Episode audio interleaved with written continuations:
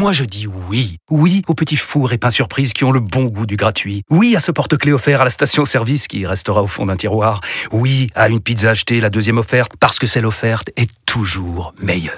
On préfère tous quand c'est gratuit. Chez Skoda, profitez de deux mois de loyer offert sur une sélection de modèles jusqu'au 31 mars. Portes ouvertes ce week-end. Deux loyers offerts après premier loyer en LLD 37 mois sur toute la gamme Skoda, Orenia et Enya Coupé, si accord par Volkswagen Bank. Détails sur skoda.fr. Pensez à covoiturer. Vous écoutez RMC.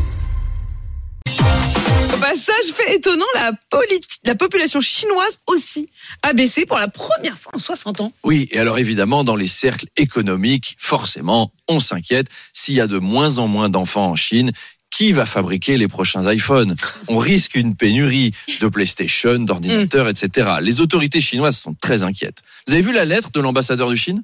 Non. elle est tombée là, juste l'AFP qui vient de la. la- Je l'ai. Hein, ah bah super Bonjour RMC. La Chine est confrontée à un gros problème de natalité. Aussi, auriez-vous la gentillesse de nous prêter pendant un an ou deux votre Charlemagnien Juste le temps qui redresse la barre. Le terme est bien choisi, je trouve. Alors, je ne suis pas pour, hein, personnellement. Vous connaissez ma sensibilité écologique. Plus il y a de monde sur Terre, plus il y a de pollution. Euh, Charles en Chine, c'est une catastrophe environnementale.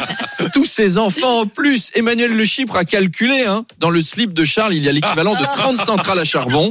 Donc, Charles, il faut rester en France. Une enquête rondement menée. Mais, mais on l'a dit à 7h20, on a besoin d'enfants ici aussi, de futurs actifs pour payer nos retraites.